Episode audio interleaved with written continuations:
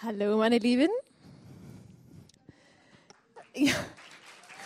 Danke, danke, danke, danke. Ich habe noch gar nichts gesagt. Also, meine Frage, seid ihr auch nervös? Nein?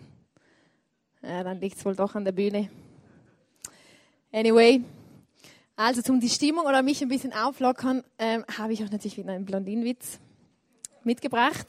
Lasst natürlich auch das Theater noch ein bisschen auf euch wirken. Genau, also eine Situation aus meinem Alltag. Nein, nein.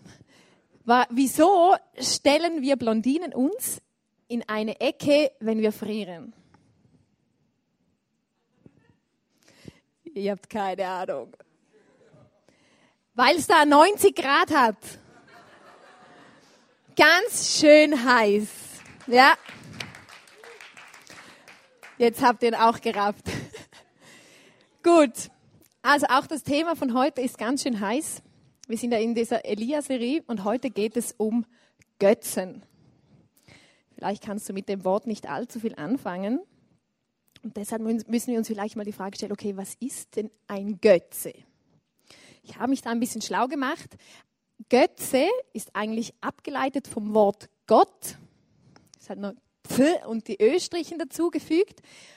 Aber es hat eigentlich nichts mit dem lebendigen Gott zu tun, von dem die Bibel redet oder an den wir auch hier im ISF glauben. Ein Götze ist ein sogenannter Abgott. Etwas, in das die Menschen außer in den Gott, der lebendig ist, ihr Vertrauen setzen, ihre Sicherheit, den, der angebetet wird und, und, und. Also wir waren, äh, ich möchte ein Beispiel erzählen. Ähm, René und ich waren auf Bali auf unserer Hochzeitsreise und ähm, in Bali ist ja der Hinduismus sehr verbreitet und wir haben da echt beobachtet, also da ist jeder zweite Baum hat so eine Schleife drum und ist ein sogenannter Gott oder die Eichhörnchen sind Gott. Und die Menschen, die haben den ganzen Tag über einen Riesenstress, um da denen Opfer zu bringen. Also die haben dann so kleine Körbchen, da sind Kekse und Blätter und irgendwas drin. Und die bringen sie dann, Räucherstäbchen und und und, und opfern diesen Göttern, dem Baum, dem Eichhörnchen und und und, damit sie keine Angst haben müssen vor den bösen Geistern. Also so etwas ist eigentlich ein Götze, weil es hat nichts zu tun mit dem lebendigen Gott, von dem die Bibel redet, mit dem Gott von Abraham, Isaac und Jakob. So nun, jetzt es gibt Götzen auf dieser Welt. Und darum war es für mich wichtig herauszufinden, okay, was sagt denn die Bibel über diese Götzen? Und ich habe euch zwei Bibelstellen mitgebracht, die ich euch gern vorlesen möchte. Die eine ist aus dem Alten Testament, aber ich habe euch auch eine mitgebracht aus dem Neuen Testament, weil oft sagt man ja, ja, das war noch alttestamentlich, das gilt jetzt nicht mehr, weil jetzt ist Jesus gekommen. Aber darum habe ich euch zwei Bibelstellen mitgebracht. Eine aus dem Alten, eine aus dem Neuen. Also, in 2. Mose 20, 1 bis 5 ist geschrieben, ich bin der Herr, dein Gott, der dich aus der Sklaverei in Ägypten befreit hat. Du sollst außer mir keine anderen Götter haben. Du sollst dir kein Götzenbild anfertigen von etwas, das im Himmel, auf der Erde oder im Wasser unter der Erde ist. Du sollst sie weder verehren, noch dich vor ihnen zu Boden werfen, denn ich, der Herr, dein Gott, bin ein eifersüchtiger Gott. Also diese Stelle ist der Anfang der zehn Gebote, die Gott uns gegeben hat. Also ziemlich klar. Dann die Stelle im Neuen Testament.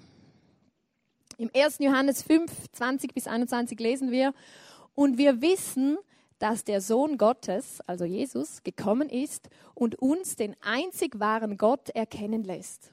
Und nun haben wir Gemeinschaft mit dem wahren Gott durch seinen Sohn Jesus Christus. Er ist der wahre Gott und das ewige Leben. Liebe Kinder, hütet euch vor Götzen. Also mit Kindern sind wir alle gemeint, nicht nur die Kinder. Hütet euch vor Götzen. Also die Bibel äußert sich ganz, ganz klar, oder Gott äußert sich ganz klar über diese Götzen. Und wir sind ja in dieser Serie Elia und Elia war auch mit diesem Götzenkult konfrontiert, ähm, in der Zeit, als Elia gelebt hatte, äh, herrschte König Ahab und mit seiner Frau Isabel. Und man liest über diesen König, dass, dass er gottloser und schlimmer war als alle Könige vor ihm in Israel. Unter diesem König hat, hat der Prophet Elia, oder zu der Zeit hat der Prophet Elia gelebt. Und, und der Elia war einer der wenigen, die es überlebt hat. Also die haben auch, äh, also die Frau vom, vom König Ahab hat auch äh, Propheten Gottes niedergemetzelt. Und Elia war einer der einzigen, der übrig geblieben war. Es gab Götzenpropheten, und äh, das Ganze, oder viele aus dem Volk Israel haben Götzen verehrt. Ich habe euch zwei mitgebracht, die damals so an der Tagesordnung waren. Das eine war der Baal. Und der Baal war so verantwortlich für das Wachstum, für Getreide, von Obst, auch für das Vieh, also alles, was man so ein bisschen zum Überleben braucht, für die Nahrung und, und, und. Da gab es diesen Baal. Also es war so ein Steingott. Und in diesen Gott haben die Israeliten unter diesem Ahab ihr Vertrauen gesetzt, dass er es machen wird, dass er ihnen Nahrung schenkt. Eine andere Göttin, das war die Aschera, das war die Fruchtbarkeits- und Liebesgöttin. Und man liest, dass sie die Mutter war von Baal. Also ich finde das ja noch süß, oder? Also, dass das noch das Kind ist von der Göttin. Und ähm, ja, meine Nahrung, dann Fruchtbarkeit und Liebe, hat man alles, was man braucht. Genau. Und diesen Götzen haben sie geopfert. Diese Götzen haben sie angebetet. Auf diese Götzen haben sie vertraut und das war ihre Sicherheit. Und das ist für mich, ich finde das extrem krass, weil das Volk Israel hat Gottes Wunder so stark immer wieder erlebt und gesehen und Gottes Führung und Versorgung. Aber sie haben sich immer wieder abgewendet vom lebendigen Gott und sind zu solchen Götzen abgefallen. Hm, denkt man, Mann, sind die doof. Aber ich sage euch eins, wir sind keinen Strich besser. Weil der Mensch erlebt vielleicht was mit Gott, aber man vergisst sehr schnell. Man vergisst sehr schnell. Also das war also die, die ähm, Situation, in der Elia sich befand. Und das Krasse war aber, wir haben ja gelesen, dass Gott keine Götzen möchte und das hat Konsequenzen mit sich gezogen. Es hat nämlich dreieinhalb Jahre nicht geregnet. René hat letztes Mal darüber gesprochen, dass Elia gesagt hat, es wird nicht mehr reden, bis ich es sage. Gott war mit Elia und es hat dreieinhalb Jahre nicht mehr geregnet und dadurch entstand eine große Hungersnot. Könnt ihr euch ja vorstellen. Es drei Jahre nicht regnet. Bei uns hat es noch nie so lange nicht geregnet aber da wächst nichts mehr.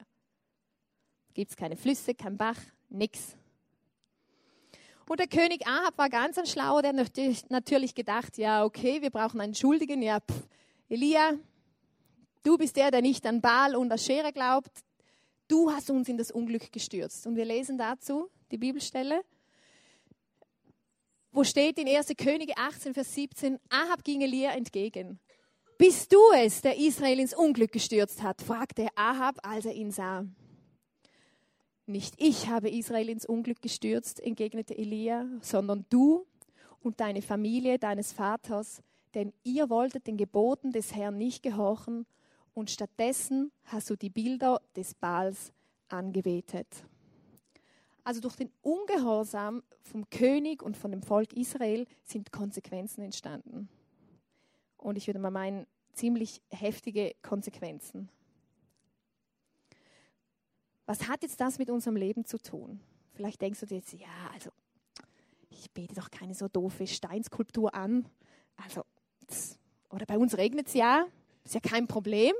Also so schlimm kann es bei uns nicht sein.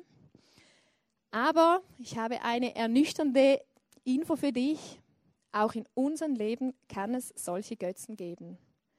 Vielleicht nicht in einer Steinskulptur, aber auf andere Art und Weise.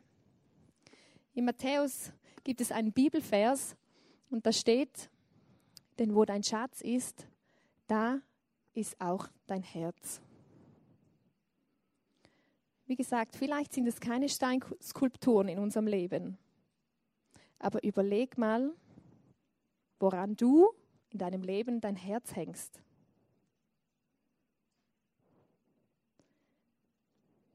Also alles, was, was, was, wo, was uns zu wichtig wird, was uns wichtiger wird als der lebendige Gott, kann zu unserem Götzen werden. Und ich glaube, da denkst du, ja, okay, das ist ja schrecklich. Ich meine, äh, ich liebe meinen Mann und ich liebe Sport und, und ich esse gerne und so, dann darf ich das alles nicht mehr machen, weil dann ist das ja mein Götze.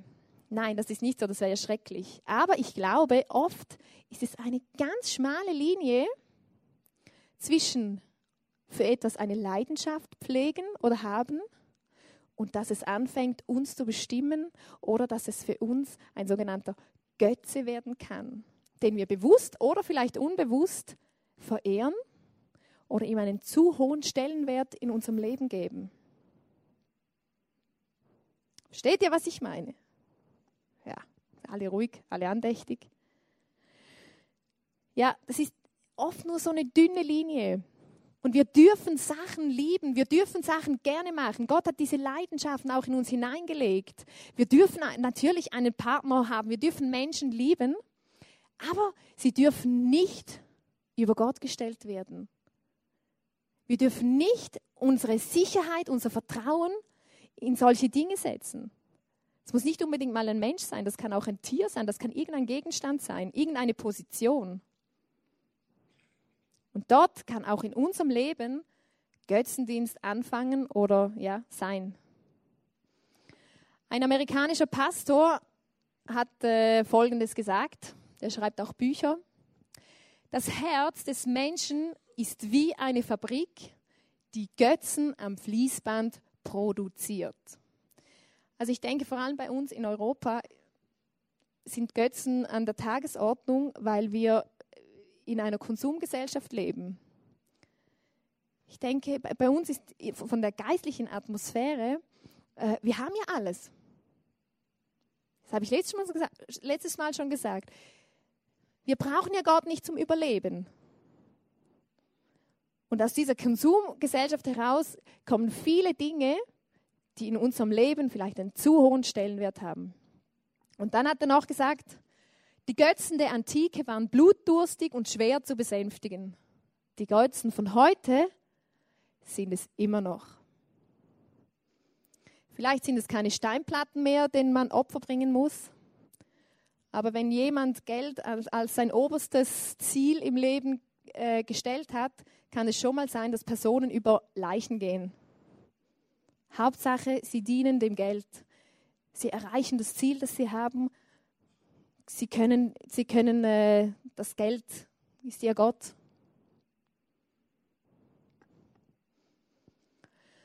Ja, das finde ich krass. Und ich möchte euch, ich habe euch ein paar Bilder mitgebracht, einfach ein bisschen zu veranschaulichen, was können denn so wirklich so Götzen sein, so Beispiele. Was können Götzen in unserem Leben sein? Es gibt da natürlich die verschiedensten Arten und Weisen. Also alles kann zu einem Götzen werden, aber ich habe euch ein paar Beispiele mitgebracht. Dein Fernseher. Also, wenn du zu viel fernsiehst, dann siehst du entweder so aus oder du hast eine gute Verbrennung. Aber dein Fernseher kann zu deinem Götzen werden.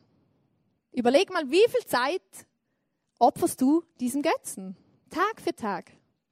Dann dein Haustier. Unglaublich, aber wahr. Es gibt Leute, die haben Haustiere und die Haustiere, die sind so wichtig, die sind wichtiger als alles andere. Dann das nächste, dein Sport.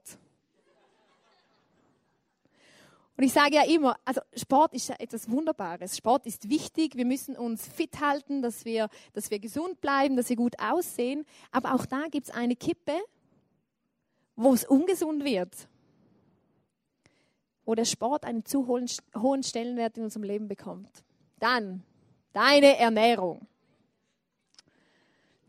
Ja, das sage ich nicht so zu. Dann Facebook.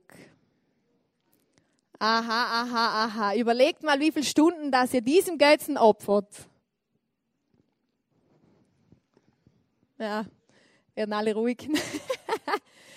Dann dein Auto kann auch so ein Götze sein. Es darf sogar im Pool schwimmen. Also nicht zu oft waschen, bitte. Genau. Dann die Frauenversion von deinem Auto. Dein Computer. Computer ist auch wichtig zum Arbeiten.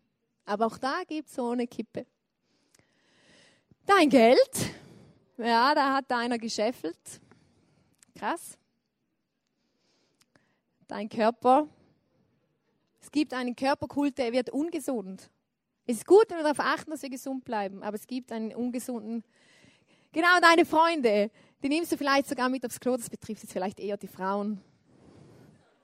Also ich mache das nicht, wirklich. Nur meine Schwestern. genau. Also, aber ihr wisst, was ich damit sagen will. Es gibt noch ganz viele andere Sachen äh, wie Erfolg, Besitz und und und. Ich habe euch da noch ein paar mitgebracht. Einfach Dinge, die uns zu wichtig werden können und in die wir unser Vertrauen legen. Was ich auch was ganz krasses finde, ist zum Beispiel Beziehungen, die Partnerwahl.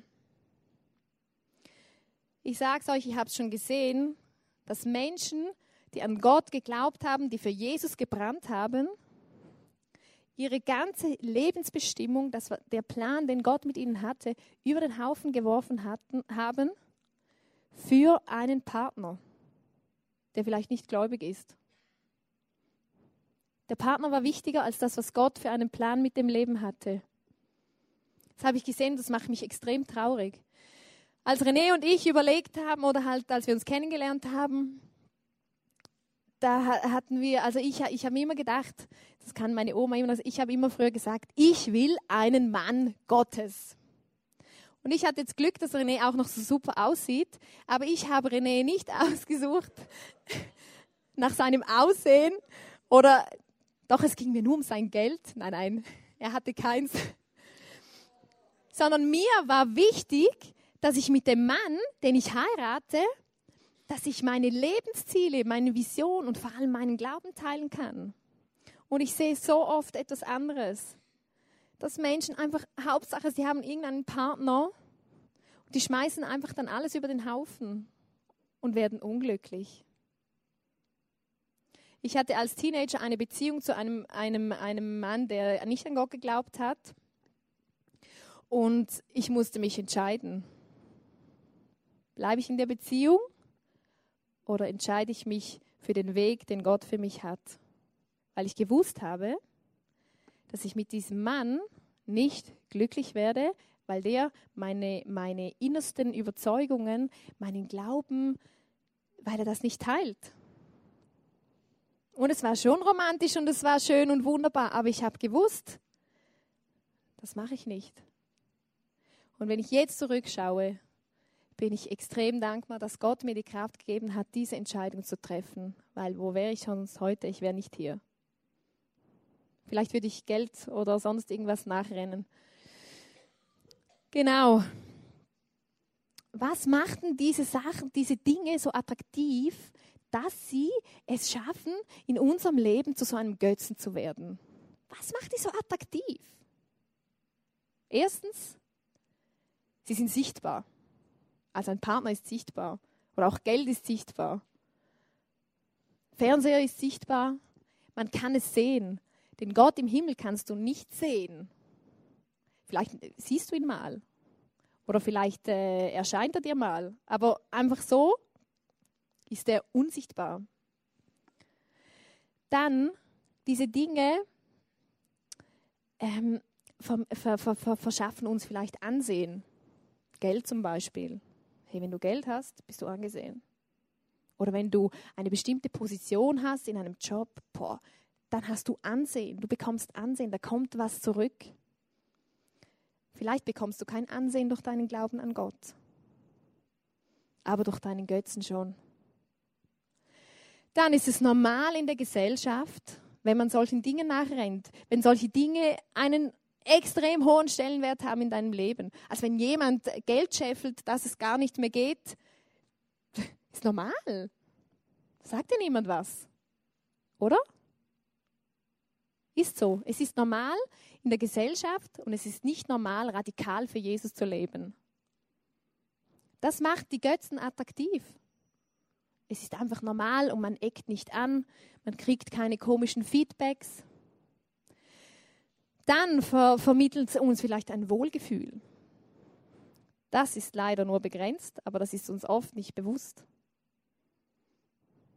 Also wenn du Stunde um Stunde vor dem Fernseher hängst, ist es vielleicht angenehm, aber irgendwann ist es vorbei. Oder wenn du, wenn du einen Partner hast, das ist super, du hast tolle Zeiten, das, ist, das müssen wir genießen und das müssen wir feiern, aber es kann sein, dass du deinen Partner verlierst. Und wenn er einen zu hohen Stellenwert hat in deinem Leben, dann stehst du dann da. Also dieses Wohlgefühl, es ist nur zeitlich begrenzt. Und als letztes, ah ja genau, ist, die Götzen unserer Zeit sind beeinflussbar. Also wir können unsere Karriere beeinflussen, wir können unsere Partnerwahl beeinflussen, das können wir noch alles beeinflussen. Unser Facebook können wir beeinflussen. Fernseher kannst du beeinflussen, was für einen das du hast, wie groß das da ist, wie viel Geld das du investierst. Du kannst es beeinflussen. Gott im Himmel können wir nicht immer beeinflussen. Wir können beten. Wir können hoffen, dass er eingreift in gewisse Situationen, aber ob er handelt, das ist seine Entscheidung. Und ich denke, das sind so Dinge, die diese Götzen in unserem Leben einfach attraktiv machen. Das macht es spannend. Und man opfert ihnen. Man opfert ihnen Zeit, man opfert ihnen Geld. Das ist auch das Typische für so Götzen. Man opfert ihnen. Ich möchte dich fragen, wie sieht es in deinem Leben aus? Ich möchte dich ermutigen, erkenne die Götzen in deinem Leben und schmeiß sie raus. Weil es lohnt sich nicht. Es lohnt sich nicht. Mir ist es so krass bewusst geworden, als ich diese Message vorbereitet habe, dass alles vergänglich ist so vielen Dingen, denen wir nachrennen, die so wichtig sind für unser Leben, macht und weg ist es. Geld zum Beispiel. Oder im Sport kannst du dich verletzen, dann ist es vorbei. Es ist vergänglich und ich darf dir eins sagen, unser Gott im Himmel ist nicht vergänglich. Er sagt, alles wird vergehen, aber mein Wort bleibt bestehen. Und darum lohnt es sich, diese Götzen, diese Dinge, die vielleicht einen zu hohen Stellenwert haben in unserem Leben, rauszukicken und Gott wieder an die Stelle zu geben, die er verdient hat. Das bedeutet nicht, dass du nicht mehr Fernsehen darfst. Das bedeutet nicht, dass du kein Facebook mehr haben darfst. Gar nicht. Aber einfach, dass wir aufpassen, an was oder wie fest wir unser Herz an etwas hängen. Ich habe mir auch überlegt, okay, was ist denn so mein Götze, dem ich opfer? Und äh, wir sind ja unter uns, kann ich ja sagen. Schuhe. ja, Kleider gehört vielleicht auch dazu. Nein, es gibt vielleicht einen Übergötzen, jetzt nicht nur Kleider. Ähm, manchmal habe ich in mir so den Drang, ich will was Besonderes sein kennt vielleicht der eine oder andere, einfach so, ja, ich möchte gerne aus allen herausstechen. Ich will die Beste sein in dem und niemand soll, soll, soll daran rankommen und, und ja, ich möchte, dass die Leute mich sehen, mich kennen und, und, und. Und ich merke einfach, das ist ungesund. Ich glaube, ein Stück weit ist es menschlich. Jeder will irgendwie gesehen werden oder, oder, oder, oder was Besonderes sein. Aber auch hier ist der schmale Grad, wo es ungesund wird. Und es gibt immer Leute, die was besser können oder die, ja, die besonderer sind. Und das ist ein Frust. Ja, echt. Und ich habe mir dann einfach so überlegt, oh Mann, hey, das ist echt krass, was ich da an, an, an Gedanken schon geopfert habe, was ich da schon für einen Stress hatte, was da schon Minderwertigkeit aufgekommen ist in meinem Leben. Das glaubt ihr mir vielleicht jetzt nicht, aber das ist echt so. Was ich mir überlegt habe, was ich dem Götzen, dieser, diesem Ansehen bei Menschen schon geopfert habe. Und wisst ihr, was mir bewusst worden ist? Bei Gott bin ich was Besonderes. Einfach nur so, wie ich bin. Und vor lauter diesem, dieses Ansehen wollen oder dieses Besonderes sein wollen, habe ich das verpasst. Weil was nützt mir schlussendlich Ansehen bei Menschen? Es nützt mir einen Scheiß, um es so zu sagen. Echt? Es nützt nichts. Es gibt sowieso jemanden, der noch besser ist. Und die einen finden es gut, die anderen finden es nicht gut und und und. Das ist ein Riesenstress. Aber ich habe einfach gewusst, hey, bei Gott bin ich schon was Besonderes. Und auch du und du und du und du und du, jeder von euch ist was Besonderes. Und das zu erfahren und im Herzen zu wissen, das ist das Größte, was es gibt. Wir müssen nichts darstellen. Wir müssen nicht besser oder schlechter sein, sondern wir sind einfach gut, wie wir sind. Und bei Gott sind wir was Besonderes. Und ich möchte und ich wünsche mir, und ich werde diesen Götzen heute opfern, das Ansehen bei Menschen. Und ich will das Ansehen vor Gott haben. Ich will wissen, was er über mich denkt. Und ich frage dich, was ist dir wichtiger als diese Gemeinschaft mit diesem Gott? Was ist dir wichtiger als das Wort Gottes, die Bibel zu lesen? Was ist dir wichtiger als die Celebration zum Beispiel zu besuchen, wo du Gemeinschaft hast mit Christen, wo du, wo du Gottes Wort hören kannst, wo du Gott anbeten kannst mit Liedern, mit allen gemeinsam. Was ist dir wichtiger? Und ich ermutige dich, schmeiß es aus deinem Leben und entscheide dich für diese Beziehung mit diesem Gott. Vielleicht denkst du dir jetzt auch, ja, okay, ich, ich kenne diesen Gott überhaupt nicht. Ich habe gar nicht gewusst, dass es ihn gibt und, und, und, und äh, dass es da Götzen gibt und ich war selber immer im Mittelpunkt. Hey, du hast heute die Möglichkeit, diesen Gott persönlich kennenzulernen, der dich zu was ganz Besonderem macht. Und wie, wie, wie bei, beim Volk Israel diese Götzen Konsequenzen haben, haben sie auch Konsequenzen in unserem Leben. Wie gesagt, es ist stressig, wenn man immer muss, wenn man sich immer denken muss, hey, was denken die anderen von mir? Wenn man immer was Besonderes leisten muss und, und, und. Es ist anstrengend, wenn man in Minderwertigkeitsgefühlen versinkt. Das sind alles Konsequenzen von dem Götzen, den ich geopfert habe. Hey, was sind Konsequenzen in deinem Leben, die du jetzt schon trägst oder die, die du tragen wirst? Hey, und ich möchte dich ermutigen, dass du heute eine Wahl triffst. Das Thema der Predigt heißt Make a Choice. Das heißt, triff eine Wahl. Triff eine Wahl, wer dein wahrer Gott ist. Wer deine Sicherheit ist, wer dein Vertrauen ist, wer dir Hoffnung gibt. Und ich habe euch zum Abschluss noch eine, ein, ein Zitat von Martin Luther. Und er hat gesagt, einen Gott hat jeder, meinte Luther. Das ist das Allergewöhnlichste der Welt. Das muss gar kein religiöser Gott sein. Die spannende Frage ist vielmehr, wer ist denn dein Gott? Denk darüber nach. Und wir werden jetzt einen Action Step haben. Du hast auf deinem Stuhl einen Zettel und einen Stift. Ich hoffe, du hast dir jetzt schon Gedanken gemacht. Überleg dir einfach, was du heute vor Gott auf den Altar legen möchtest. Dinge, die du vielleicht aus deinem Leben werfen möchtest die einen zu hohen Stellenwert in deinem Leben hatten. Wo du vielleicht an deiner Lebensbestimmung vorbeigegangen bist, weil dir andere Dinge wichtiger waren. Und kehr um auf diesen Weg. Und zuerst dürft ihr einfach noch warten, oder halt, ihr dürft schon ausschreiben, aber ihr könnt auch nachher schon. Ihr werdet hier ein Feuer sehen, symbolisch für das Feuer Gottes. Und ihr dürft jetzt einfach dann zuhören, weil wir werden hören, wie, wie, was in der Geschichte vom Elia passiert ist.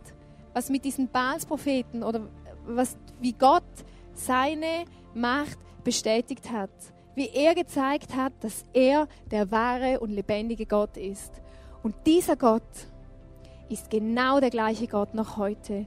Es ist der Gott von Abraham, von Isaac und von Jakob. Und er ist genau noch so lebendig wie damals, als Elia über diese Erde gewandelt ist.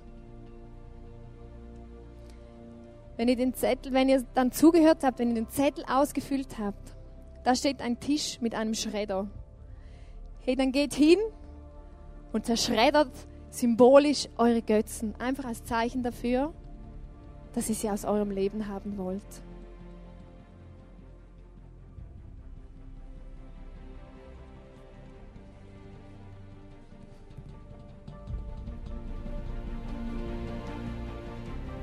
Da sagte Elia zu den Baalspropheten, wählt einen Stier und bereitet ihn zuerst vor, denn ihr seid viele.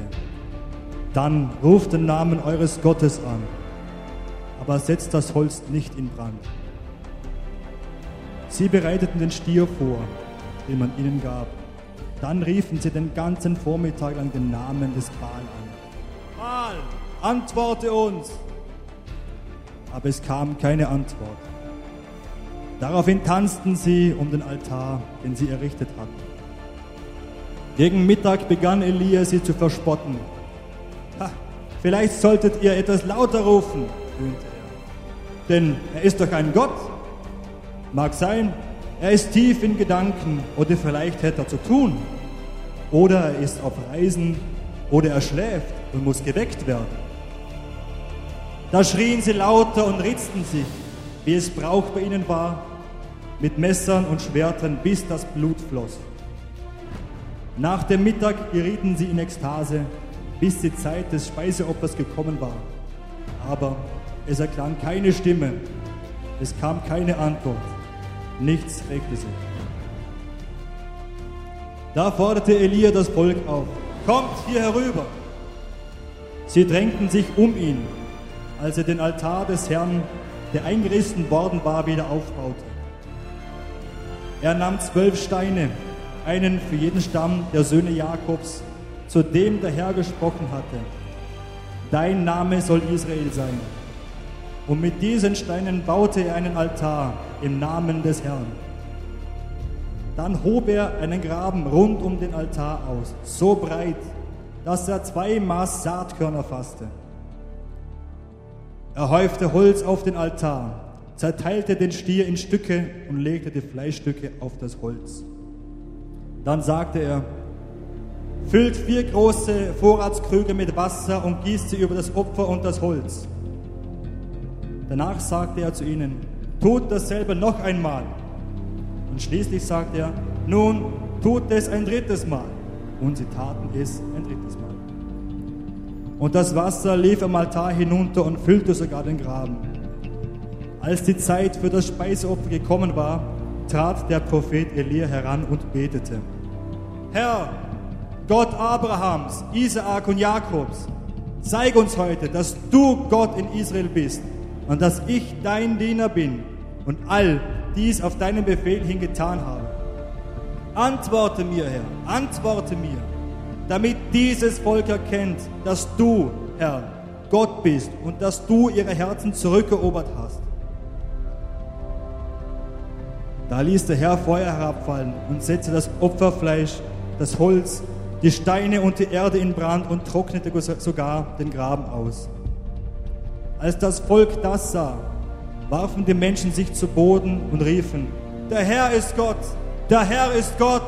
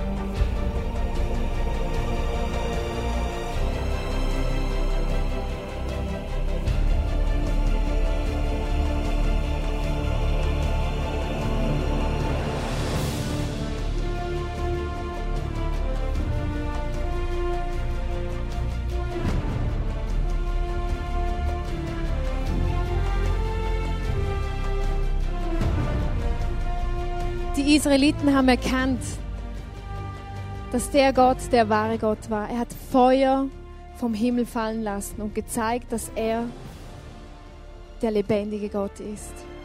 Hey, und du wirst es nicht bereuen, wenn du solche Dinge aus deinem Leben schmeißt. Wenn du nicht mehr unter dieser Knechtschaft von diesem Götzen bist. Und wir können in Freiheit leben. Ich möchte einfach nochmal sagen, wenn du diesen Gott bis jetzt noch gar nicht gekannt hast, dann komm nachher zu uns. Wir freuen uns, dich kennenzulernen und würden gerne mit dir beten. Und ich möchte jetzt einfach zum Abschluss einfach mit uns und für uns beten. Vater im Himmel, ich danke dir, dass du, dass du existierst. Dass du der Gott bist, der lebt, der uns liebt, der unsere Anerkennung sucht und möchte.